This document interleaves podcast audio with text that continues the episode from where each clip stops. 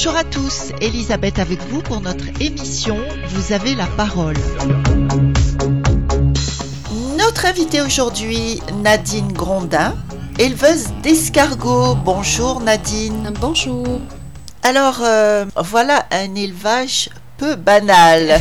Pourquoi avoir choisi les escargots? Euh, parce que ce sont des petites bêtes toutes gentilles. Non, en fait, euh, c'est par rapport à une demande. Une demande de, la clientèle qui. Je faisais table d'hôte à l'époque. Et euh, à la table d'hôte, on en avait servi, mais des petits grilles euh, issus du jardin.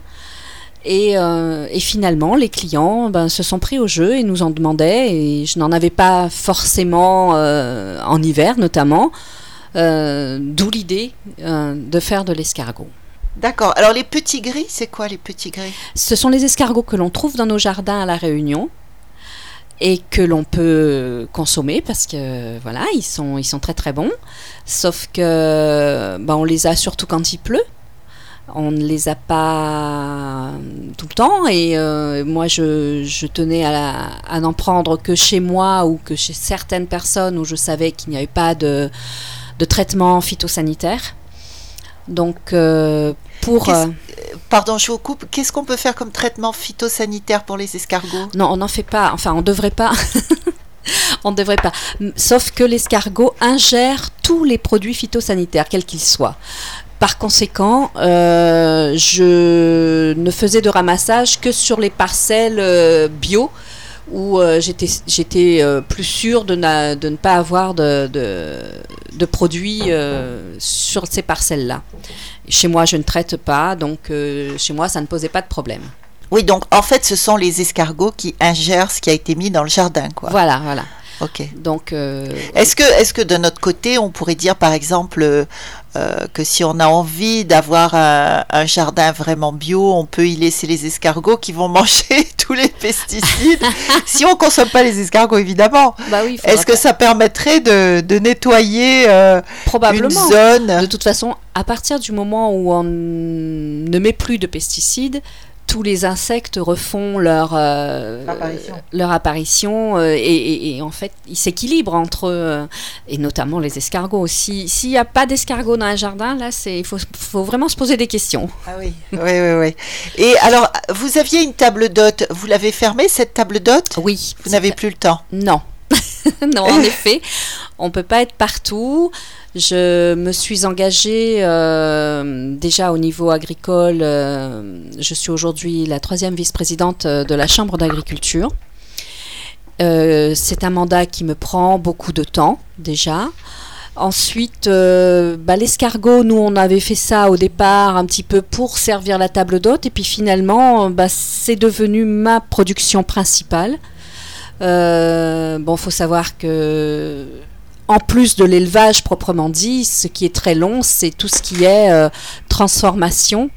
Donc, euh, donc entre le- la transformation et la commercialisation et l'élevage, je n'ai plus le temps de, De faire autre chose de faire autre chose. Et puis, j'ai surtout besoin de me poser le dimanche, quoi. Et oui, et oui, c'est sûr.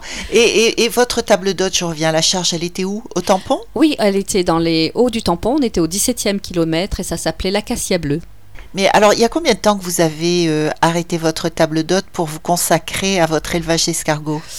Alors ça fait euh, trois ans à peu près que bon j'ai fait progressivement parce que hum, la demande était quand même là et les clients pas très satisfaits et que, que j'arrête l'activité. Donc euh, j'ai fait j'ai fait progressivement en, en éloignant les, les réservations et puis maintenant bon complètement. Et vous fournissez uniquement la réunion avec... euh, Oui oui parce que j'ai encore euh, alors il Vous a êtes fallu combien sur l'exploitation? Euh, il y a Vous êtes seul à travailler ou- Alors on est, on est deux, j'ai mon associé et, et moi-même. Et euh, alors lui il fait plus la partie transformation et commercialisation. Et moi, plus la partie élevage et des coquillages, on va dire. Je lui donne les chairs blanchies. J'arrive au labo jusqu'aux chairs euh, blanchies pour que lui puisse euh, ensuite faire les transformations. Alors expliquez-nous, expliquez-nous tout ce processus. Euh, comment comment ça se passe? Chair blanchie, ça veut dire quoi? Alors, quand on récolte les escargots dans les parcs, on les met à jeûner une dizaine de jours. suite à ce jeûne, il faut les abattre, il faut les, les tuer. Donc euh, voilà, je les, je les tue. hein, Vous les tuez euh, comment Avec un couteau? J'en finirai pas. Il faut les faire un à un, vous vous rendez compte? Non, non, c'est euh, on ébouillante un escargot. Donc euh, je les mets dans des filets et ils sont ébouillantés. Ensuite, ils sont euh, décoquillés, donc on enlève de la coquille, on sépare les pâteaux des chairs et euh, donc Les bateaux, vous dites? Les pâteaux, les pâteaux pancréas, en fait, c'est tout le tortillon, si appelé plus vulgairement tortillon. Et ensuite, euh, toutes ces chairs que j'ai mises de côté, je les nettoie et je les blanchis à nouveau pour vraiment enlever l'excédent de bave. Et une fois blanchies, propres donc, hein, euh, propres à la, à la consommation, je les surgèle et euh, fais des blocs de chair pour que Patrick, pour la, la transformation, enfin pour les cuissons, puisse récupérer ces, ces chairs-là et, et- et les cuisiner. Donc, en fait, vous vendez des escargots déjà cuisinés Tout à fait. et, et jamais d'escargots à cuisiner. Alors, du vif, j'en fais aussi euh, sur euh, réservation parce que on a euh, sur l'île de la Réunion pas mal de personnes qui euh, sont à la recherche d'escargots vivants. euh, pour, des, pour des recettes bien de chez eux, quoi. Euh, notamment une cargolade euh, ou du, du petit gris à la bordelaise, ça se fait dans la coquille. Donc ça, je, je Ah leur... Voilà, je, je ouais. vends les escargots, les petits gris vivants. Par contre, mon élevage est essentiellement constitué de gros gris. Alors, c'est une espèce qui n'est pas originaire de la Réunion, qui est venue ici et que j'exploite parce que euh, elle a la taille d'un escargot de Bourgogne. Ce qui me permet d'avoir des belles chairs dans mes bocaux ou euh, pour refarcir les coquilles euh, et toutes les autres recettes que je fais, il faut avoir des chairs assez, assez grosses. Le petit gris a tendance à, à ne pas avoir euh, suffisamment de chair pour, euh, pour présenter un bocal que je vendrais. Quoi. Radio Sud Plus, Radio Sud Plus, la sensation. Alors, faut-il une, une formation particulière pour euh, se lancer dans ce style de production? Alors moi, je suis allée personnellement dans un CFPPA en Savoie où j'ai fait quatre mois de formation parce que quand on voit la petite bête comme ça, on se dit oh ça va être facile, je vais le mettre dans un truc grillagé, tout va bien. Et puis j'ai essayé de le faire hein, avant de partir en formation parce que je me suis dit quand même quatre mois en métropole, ça va le faire. Je vais quand même euh, me me faire mon petit élevage à la maison et ça marche pas. parce que parce qu'on détient pas beaucoup de choses, on sait pas comment faire pour ne pas qu'ils sortent des, de, de, de parce que ça passe vraiment dans des tout petits trous. Alors comment faire pour faire la reproduction elle-même euh, Alors bien que aujourd'hui Internet est mon ami, euh, je n'arrivais pas à, à avoir un résultat euh, par mes propres moyens. Donc j'ai fait cette formation qui m'a beaucoup aidé au niveau de l'élevage, mais aussi euh, pour la transformation après, parce qu'ils m'ont donné euh, pas mal de recettes que j'étais loin d'imaginer pouvoir réaliser euh, avec l'escargot. Pour moi, l'escargot, c'était un escargot avec un beurre bourguignon et, et point. Alors qu'on le décline maintenant sous plein, plein de formes. Ah oui, exemple. Exemple, je fais des brochettes d'escargot. Exemple, je fais des petits feuilletés, des, des bouchées. Je fais des croquettes. hein, Je fais de l'escargot euh, euh, à la vinaigrette. Alors, c'est dans un vinaigre de cidre, euh, huile d'olive, basilic frais et un petit peu de piment. Ça Et c'est bon. une recette où on mange l'escargot froid. Il est à piquer, comme les moules, à l'apéritif. Alors, c'est l'une des rares recettes où l'on consomme l'escargot froid. Euh, après, je fais de l'escargot confit dans de la graisse de canard. Je fais de l'escargot avec un beurre de foie gras. Avec, enfin voilà, je fais énormément de, de- de- de recettes. De, de Euh, variations sur l'escargot, mais c'est impressionnant, hein on s'imagine pas qu'il y a tout ça en fait. Mais l'escargot, ça, ça a quand même une consistance très très particulière. Est-ce que vous avez euh, de ce fait un, uniquement des connaisseurs qui, consomment les escargots Euh, Comment ça se passe? Est-ce que ce sont, vous avez beaucoup de réunionnais ou ce sont essentiellement des gens d'ailleurs? Alors, j'ai de tout, vraiment de tout. l'essentiel de, la clientèle aujourd'hui, euh, la, la plus régulière, on va dire, sur toute l'année, ça va être les restaurateurs. Parce que les restaurateurs nous prennent des bocaux de cours bouillonnés. Donc là, ils sont cuits dans un cours bouillon et ils sont déjà prêts à être, euh, à être accommodés euh, selon la recette que le restaurateur aura choisi de, de- faire, mais il n'a pas besoin de, de le mettre en cuisson parce qu'il est déjà, il est déjà cuit.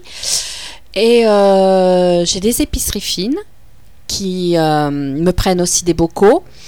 Mais j'ai une clientèle de particuliers puisque je fais de la vente directe à la ferme à travers ma petite boutique. Et, et là, j'ai vraiment une clientèle euh, très très variée. Euh, certains que j'ai, je pense, euh, amenés à en consommer parce qu'ils étaient réticents au départ, mais euh, vu le, le panel de, recettes que je, présente, euh, ils, ils y trouvent leur, euh, leur compte. Hum, Et puis, et puis oui, beaucoup de métro, beaucoup, enfin voilà, mais, mais c'est vraiment très très varié et autant de, de réunionnais que, que, que les autres. hein. Est-ce que c'est nouveau pour les Réunionnais de consommer des escargots? C'était pas trop dans la culture, ça, non? Alors, c'est, je pense, euh, ça n'est plus nouveau. Je, le, le, le Réunionnais sort beaucoup, aime voyager, aime découvrir, est curieux et gourmand. Tous ces critères-là font que, de toute façon, Il Le- devait venir au à un moment donné, il fallait, il fallait qu'ils s'y mettent. hein. Mais euh, oui, non, depuis que j'ai ouvert, j'ai progressivement euh, conquis cette, cette clientèle-là aussi. Et euh, c'est vrai que maintenant, en fin d'année, parce que c'est quand même là où j'ai plus de visites sur l'exploitation euh, de, de- de personnes qui viennent en acheter à la ferme. Euh, mais je- là, j'ai vraiment autant de réunionnais que, que les autres hein, euh, là-dessus. Et alors, les, euh, quand vous parlez de restaurateurs, c'est des restaurateurs de toute l'île? En fait, on fait des livraisons sur toute l'île. On travaille avec des grands restaurants et, euh, et j'en suis très très fière. Et oui, et oui, parce que a priori c'est considéré comme une recette assez particulière les, les escargots. On va pas trouver ça dans un snack normalement. Non, non, logiquement, on- non. D'ailleurs, euh, on, on me demande souvent si, si euh, je, je suis dans les grandes surfaces et ça, je, bon, déjà par rapport à la, Ah oui, tiens, c'est vrai. Vous, vous n'êtes pas du tout dans les grandes surfaces parce Pas que j'ai vu des escargots euh, déjà cuisinés. euh, Oui, déjà cuisinés en surgelés. Mhm. Et ça vient d'où? Alors, la majorité des escargots surgelés qui arrivent dans les bacs en fin d'année, ce, ce sont des, des escargots qui viennent des pays de l'Est. Et euh, c'est bien écrit hein, sur, les, sur les emballages, c'est du lucorum. Euh, donc, euh, ce n'est C'est-à-dire le corum. le corum, c'est la, la- la race, enfin la variété. Euh, c'est pas l'escargot le plus coté au niveau gustatif. Euh, les pays de l'Est ne sont pas les pays les plus respectueux de l'élevage. hein. Je ne veux pas casser du sucre, hein, mais bon, euh, voilà. C'est pour ça qu'on peut le tr- retrouver à, à ces tarifs-là, d'une part par rapport à leur méthode d'élevage, et d'autre part euh, dû à la main-d'œuvre peu coûteuse dans ces pays-là et, et- et les charges que nous n'avons pas en France. Euh, oui, qu'on a en France, pardon. Oui.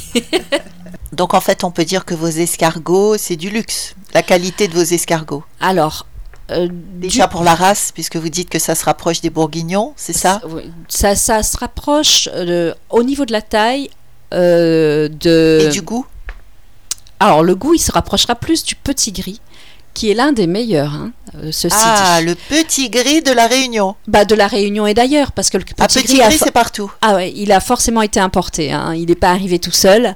Euh, le petit gris, on en trouve À la nage. dans l'eau salée, ouais, c'est parfait.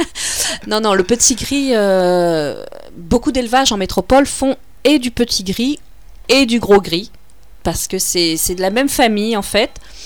Euh, moi, c'est c'est sa taille qui, euh, la taille du gros gris qui est importante pour moi parce que euh, il, il a, il a la taille du Bourgogne. Mais euh, au niveau du goût, il se rapprochera plus du petit gris. Et euh, Donc en, en fait, en fait, le petit gris et le gros gris, alors, ont un goût plus intéressant que l'escargot de Bourgogne? Oui, Alors, euh, contrairement à ce qu'on pourrait penser, parce que c'est le Bourgogne qui généralement est, est primé, mais au niveau du goût, enfin, voilà, dans, si on, on peut le classer, ouais, ça serait le petit gris, le gros gris et, et les autres. Quand vous êtes parti en formation en Suisse, est-ce que cette formation a été prise en charge euh, par la région? Est-ce que vous avez été aidée Alors, en tant qu'agricultrice, euh, nous cotisons à une caisse de formation agricole. Et euh, le coût de la formation a effectivement été pris en compte par euh, ce Cet organisme cet organisme qui s'appelle Vivea, Vivea Formation. Donc euh, voilà, le, coût de la formation a été pris en compte euh, de cette façon-là. Pour le reste, euh, j'étais à l'internat et euh, j'avais la chance d'avoir un frère qui habite euh, pas loin, qui n'habitait pas loin de- du centre de formation, donc je pouvais me rendre chez lui tous les week-ends, c'était bien. Ah oui, oui, ça devait être important. Oui. Oui, oui, oui, parce que se retrouver à l'internat à 32 ans et... Ah, c'est courageux, c'est courageux quand même de faire ça. hein. Ou, bah, en fait, c'était des choix. C'était euh, où je restais euh, sur la production que je faisais à ce moment-là, c'était notamment de la framboise, euh, qui avait été euh, lourdement attaquée par la mouche bleue. Ah, la Et- framboise aussi? La, la framboise, c'est un petit rond, c'est un buisson de ronces, hein, donc la framboise avait été introduite dans Comme l'île la vigne? pour voilà, exactement, Ah oui, pour oui. pour éradiquer la vigne, mais euh, Ça a ben, été une catastrophe cette histoire de mouche bleue, franchement. Ça a été une catastrophe Pour pour, moi en tout cas de- parce que je ne voulais pas traiter. De toute façon, le- le- les framboisiers ne se traitent pas vu la- le temps de rémanence d'un produit phytosanitaire et le temps de... de, de, de- Et puis elle a, elle a pas de protection du tout, quoi, la, la framboise. Elle a pas de... Euh, non, et puis c'est un, fruit, euh, c'est un, un fruit trop fragile pour, pour le traiter. Donc, euh, puis c'est pas dans mes, dans mes conduites de, de, production. Donc, je n'avais plus de production de framboises du coup par rapport à ça. Et il était temps que je trouve autre chose. Et l'escargot s'est présenté à moi. Et voilà. Mais dites-moi, vous êtes quelqu'un de très original parce que la framboise déjà, ça court pas les rues. J'ai relancé là. J'ai j'ai Ah, relancé. vous recommencez Je recommence parce que la mouche bleue maintenant est beaucoup moins virulente. Donc Ah elle oui, est moins présente oui. sur le territoire. Oui. Et euh, donc là, j'en ai remis, euh, j'en ai remis en terre et j'attends de voir euh, d'ici la fin d'année, je pense. Et alors, quand vous faisiez votre production de framboise, vous fournissiez à La Réunion exclusivement? Vous n'aviez pas suffisamment, je suppose, pour Non, exporter? non, c'était beaucoup vendu à la table d'hôte même et puis À la table d'hôte, oui, d'accord. quelques pâtissiers du coin, je crois. Je... Mais bon, c'était vraiment très minime la vente extérieure. Il y avait des, des clients qui ach... enfin, qui venaient en table d'hôte et qui, qui repartaient avec leur barquette directement. Mais ouais, j'ai pas eu le temps de vraiment de, de- de commercialiser ce, ce produit. euh, D'accord. Et vous êtes toujours à deux, en fait, quand vous faites ça? Toujours. C'est ça? Toujours. Alors, avec un peu de chance, hein, si tout va bien, euh, j'aimerais bien embaucher quelqu'un quand même. J'ai besoin là maintenant, avec, euh, avec tout ce que je fais à côté, euh, de, de mettre quelqu'un un petit peu sur l'exploitation pour... Vous secondez? voilà. Ready. Tonight, tonight, tonight. Gonna make this a night to remember. Get ready, get ready, get ready, get ready. Tonight, tonight, tonight. Gonna make this a night to remember.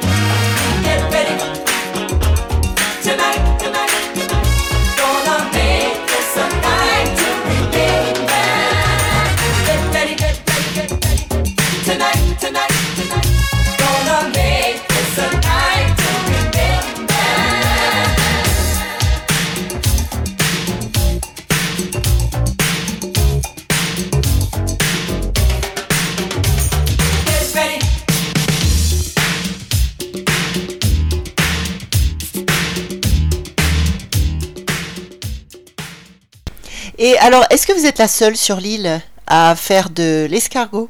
Oui. Alors, ah, jusqu'à nouvel ordre, oui, je pense. Euh, oui. oui. Oui, donc euh, votre production vous suffit euh, pour vivre? Alors, ma production euh, aujourd'hui, bon, après les, les, les aléas cli- climatiques de l'année dernière, j'ai eu un petit peu de mal à me remettre. Euh, mes parcs avaient été cassés, j'avais perdu une grosse partie de la, production qui était en, train de grossir et, euh, et du coup j'en ai eu euh, très peu en fin d'année dernière. Et j'ai dû sélectionner quand même une partie pour, pour garder ma reproduction. J'espère que ça ira mieux cette année. Je n'ai pas eu d'aléas climatiques. Par contre, euh, ben, financièrement, le temps de remettre le cheptel en place, le temps de remettre les parcs en place, euh, ça m'a pris du temps. Et, euh, et, et bon, là, j'espère que tout ira mieux à partir de l'année prochaine, mais je n'ai toujours pas réussi à satisfaire les clients qui, qui se rajoutent, notamment au niveau de la, restauration. Et, et quand vous parlez des, des aléas de l'année dernière, c'était suite à Fakir, c'est oui, ça c'est ça.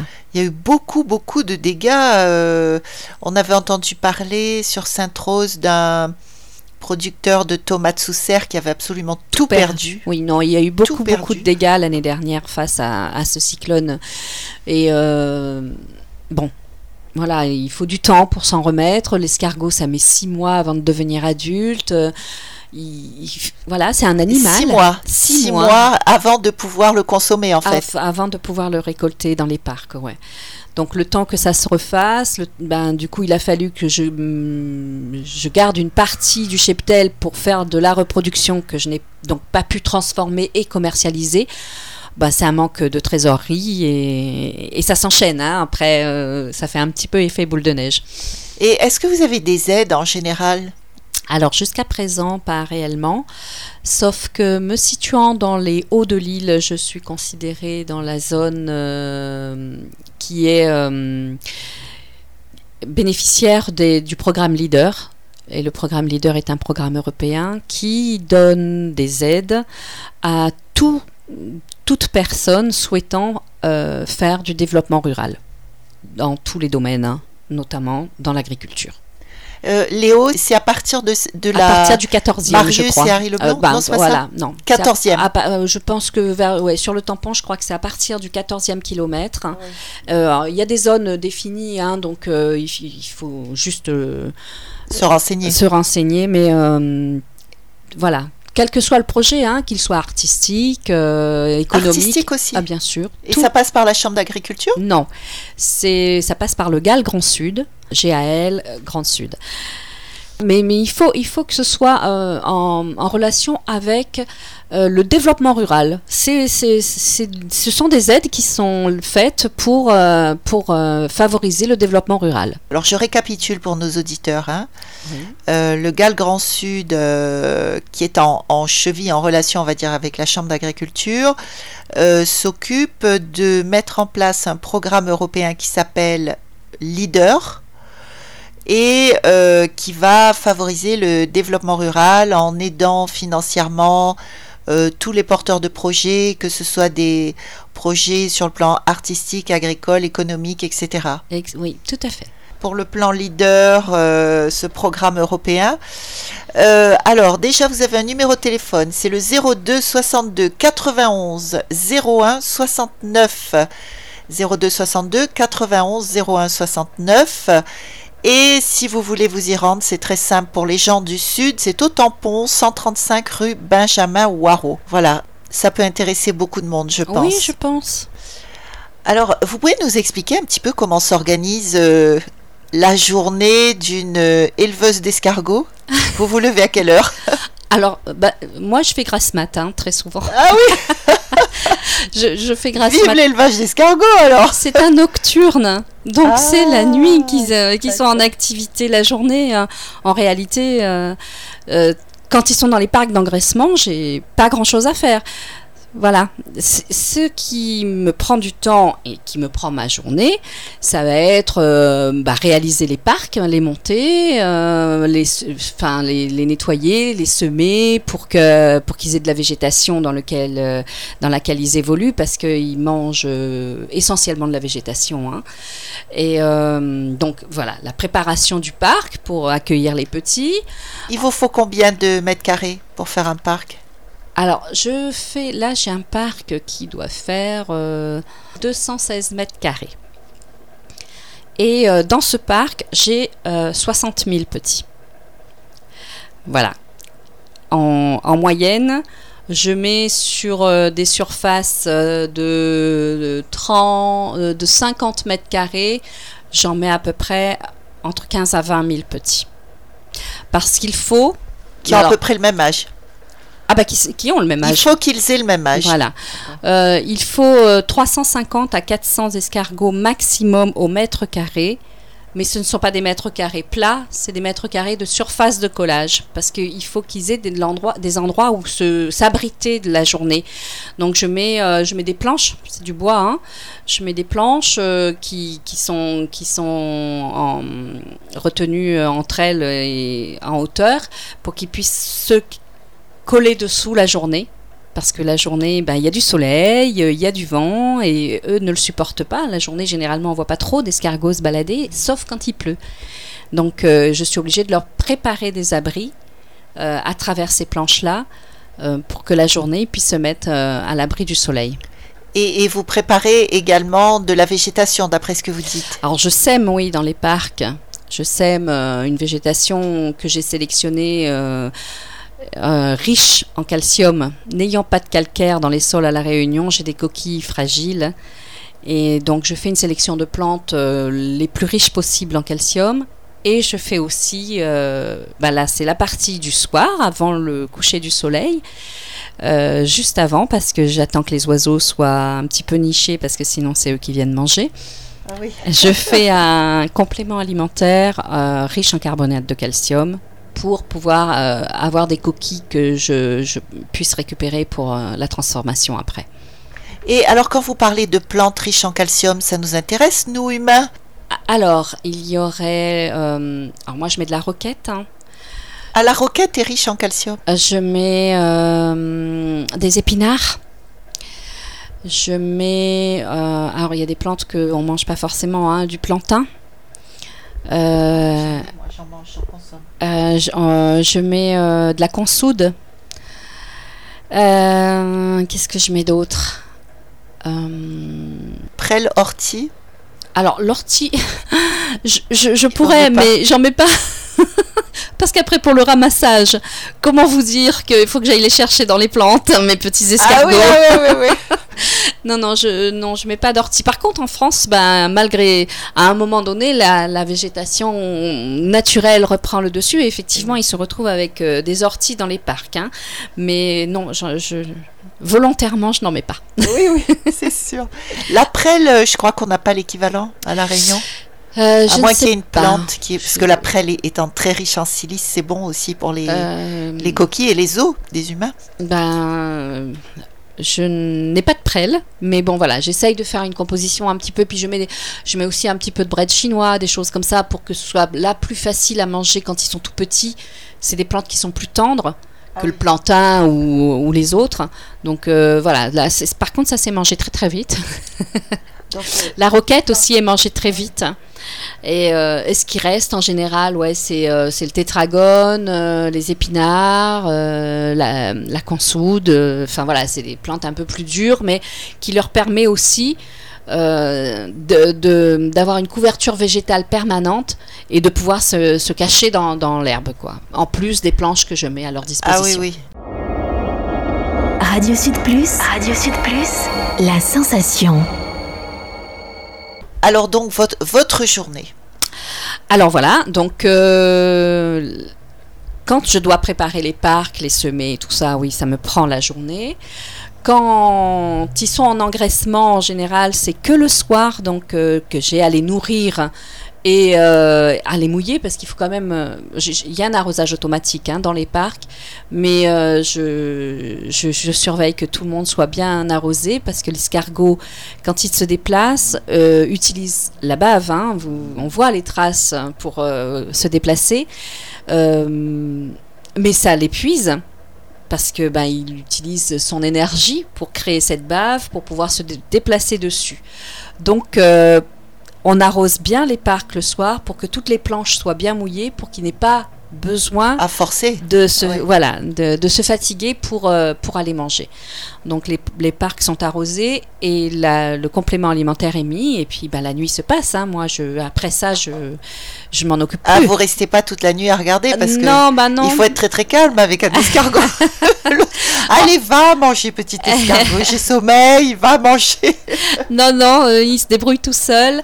euh, bien que parfois j'aille refaire un petit tour sur vers les 10h, 10h30, 11h du soir pour voir si tout se passe bien. Parce qu'en été, euh, j'ai aussi mon cher prédateur, le tang, qui entre dans mes parcs. Alors parfois, il m'arrive de, ressortir euh, en début de nuit pour aller voir si pas, je n'ai pas d'attaque. euh, De... Et alors, et comment vous faites pour éviter les tangs Parce qu'il y en a beaucoup euh, en- Euh, à certaines périodes. Alors, il faut qu'il puisse rentrer dans le parc, hein, mais bon, bah, il, en- en- en- il peut en, fouillant le- la terre, parce que ça passe sous le sol, ou en, faisant des trous dans les toiles hors sol que je mets autour, ou en passant carrément par-dessus. Il m'est arrivé de trouver des, des nids de tangs dans les parcs, mais je ne les vois pas forcément, parce que je les vois quand je ramasse. Quand je ramasse, je soulève toutes les planches et je regarde dans la végétation où sont les escargots pour les récupérer. Et c'est là que ben il m'arrivait de, de tomber sur des nids euh, qui se sont installés. Alors euh, gîte est couvert, tout va bien. Euh, eux aussi sont des animaux nocturnes, donc le même rythme. Euh, eux aussi aiment le quand il pleut. donc comme ils sont arrosés le soir, ils sont ils ont exactement les, les, les, les- conditions les meilleures. Ils sont à et- l'hôtel, quoi. Ils sont à l'hôtel et en plus, ils ont même pas besoin d'aller chasser parce que les escargots sont à leurs pieds. Alors ils se régalent. Par Hôtel contre, 3 étoiles. et ils font, et ils font un, 5 étoiles. ils font un carnage de folie. Et euh, mais bon, du coup, je récupère les tangs. hein. que je que, que je donne à mon frère en général parce que voilà Ouais. ou à d'autres personnes hein, mais euh, Donc, euh, donc la journée, la euh, journée, en général, alors, la journée votre journée se passe comme ça. C'est plutôt journée, le soir. Voilà, sauf quand je fais le ramassage. Sauf Alors là, la, la journée Ouais. de ramassage, par contre, est fatigante parce que c'est vraiment euh, escargot par escargot. Là, on peut pas y aller à la pelle, hein, on y va euh, euh, tranquillement et, euh, c'est soulever toutes les planches que l'on a mis en, surface pour qu'ils puissent se coller. Donc c'est soulever toutes les planches, c'est choisir tous les escargots bordés et c'est bon quand on décoquille en règle générale, euh, j'en ai 5-6 000 à décoquiller. Donc ce sont 5-6 000 escargots que l'on a sélectionnés dans le parc parce qu'ils ont la taille réglementaire et que je vais devoir euh, ensuite... Et ça, vous le faites seul? Euh, souvent, pas toujours, mais oui. Quelquefois, vous avez de l'aide Oui, bénévole? bah, euh, non, non, ça c'est très rare. Ma petite fille parfois. qui vient un peu dans le parc avec moi pour, euh, pour m'aider. Mais euh, alors comme elle a 4 ans, euh, elle, elle fait vraiment... Enfin, elle s'amuse plus qu'elle ne ramasse, Oui. ce qui est normal. C'est ça, oui. Et mais oui, après les, les journées euh, longues aussi sont les journées de laboratoire. Les journées où on doit décoquiller, parce que là c'est pareil, tout ce qu'on a ramassé, eh ben, c'est un à un qui repassera dans les mains pour enlever dans la coquille. Et ensuite, euh, ben, restériliser le laboratoire. Généralement, quand je suis au labo, j'en ai pour la journée. Voilà. Ah oui, c'est un sacré travail en fait. On, on se rend pas bien compte, mais On se rend pas bien compte, ça casse des- un peu le dos. Ouais. parce que bien entendu c'est au sol. hein. Donc euh, voilà. Euh, Vous avez l'intention de vous exporter un jour ou c'est amplement suffisant pour le moment? Alors si je si j'exporte, hein, parce que ça- je n'exclus aucune euh, aucune possibilité, euh, ça serait peut-être plus euh, sur certains grands hôtels de la zone, la zone océan Indien. ben, les hôtels de Maurice ou les hôtels de Seychelles, euh, puisqu'ils ont une clientèle Bien sûr. ouais, relativement huppée et qui, qui aime les mets d'ex- d'exception. Donc, s'il y a exportation, ça serait plutôt dans les pays de la zone. Je n'irai pas faire de la concurrence en France. Ça a ouais. pas Non, de sens. c'est pas la peine, bien Ça sûr. pas de sens. Bien sûr. Surtout qu'aujourd'hui, justement, on est tous à la recherche du bio. Oui. Et euh, par rapport à ce que vous disiez, les... ce qu'on peut trouver en supermarché, ça doit pas être forcément du bio. Non, pas totalement, non. en effet. Quels sont les plus gros obstacles auxquels vous devez faire face dans ce type de, de culture? D'exploitation, on va dire, exploitation agricole. Ça reste le climat. Ça reste euh, la crainte d'un cyclone. Comme euh, toute exploitation agricole, Comme alors. toute exploitation agricole, on est vraiment tributaire de, de, de cette période cyclonique qui arrive, là, à grands pas d'ailleurs, et qui, euh, qui m'inquiète parce que ben ils, ils disent qu'il y en aura peut-être moins, mais peut-être beaucoup plus violent. Alors, euh, qu'est-ce qui va nous attendre? Je ne sais oui, pas. un autre fakir suffirait. Euh, non, non, tout- ça- non, pour je me redresse à peine là. Il faut pas que ça recommence. Non, non. Euh, ouais, voilà. C'est la, la plus grosse crainte, je, je pense, euh, c'est vraiment, c'est vraiment au niveau climatique. Après le reste, on, on gère euh, et on, on essaye de le faire euh, du mieux et, et- et pour le mieux. Est-ce que quand c'est une femme qui se lance dans une exploitation agricole, elle est plus soutenue, elle a d'autres aides que l'homme? Ah non, Du tout? Non, Tout non. le monde pareil, d'accord. Tout le monde pareil, même enseigne. C'est la parité. C'est ça. Alors, un numéro de téléphone peut-être euh, où on pourrait vous joindre pour votre exploitation de d'escargots? À moins que vous ayez un site internet. Alors, euh, un numéro de téléphone, je vous donne euh, le 06 92 66 84 77. Alors, c'est le numéro euh, de Patrick qui lui prendra plus facilement euh, tout ce qui est commande puisque c'est lui qui gère la, commercialisation et la transformation. Il sait exactement où en sont les stocks et voilà. C'est plus facile pour lui de. Enfin, je, pense que c'est trop plus facile pour un client de s'adresser à lui parce que lui soit, sera à même de répondre qu'est-ce qu'il a et, et Oui, quand est- est-ce qu'il peut. Il est en bout de chaîne, quoi. voilà. Donc, il sait euh, ce qui va sortir. Donc, je redonne le numéro de téléphone de Patrick, euh, 06 92 66 84 77. Tout à fait. Est-ce que vous avez un site internet? Sinon, j'ai une page, une page Facebook. Zescargodéo Z, ap- Z apostrophe, hein Voilà. Voilà, en tout cas, merci Nadine Grondin d'avoir été avec nous aujourd'hui. Merci à vous. on, vous souhaite bonne continuation. Merci beaucoup.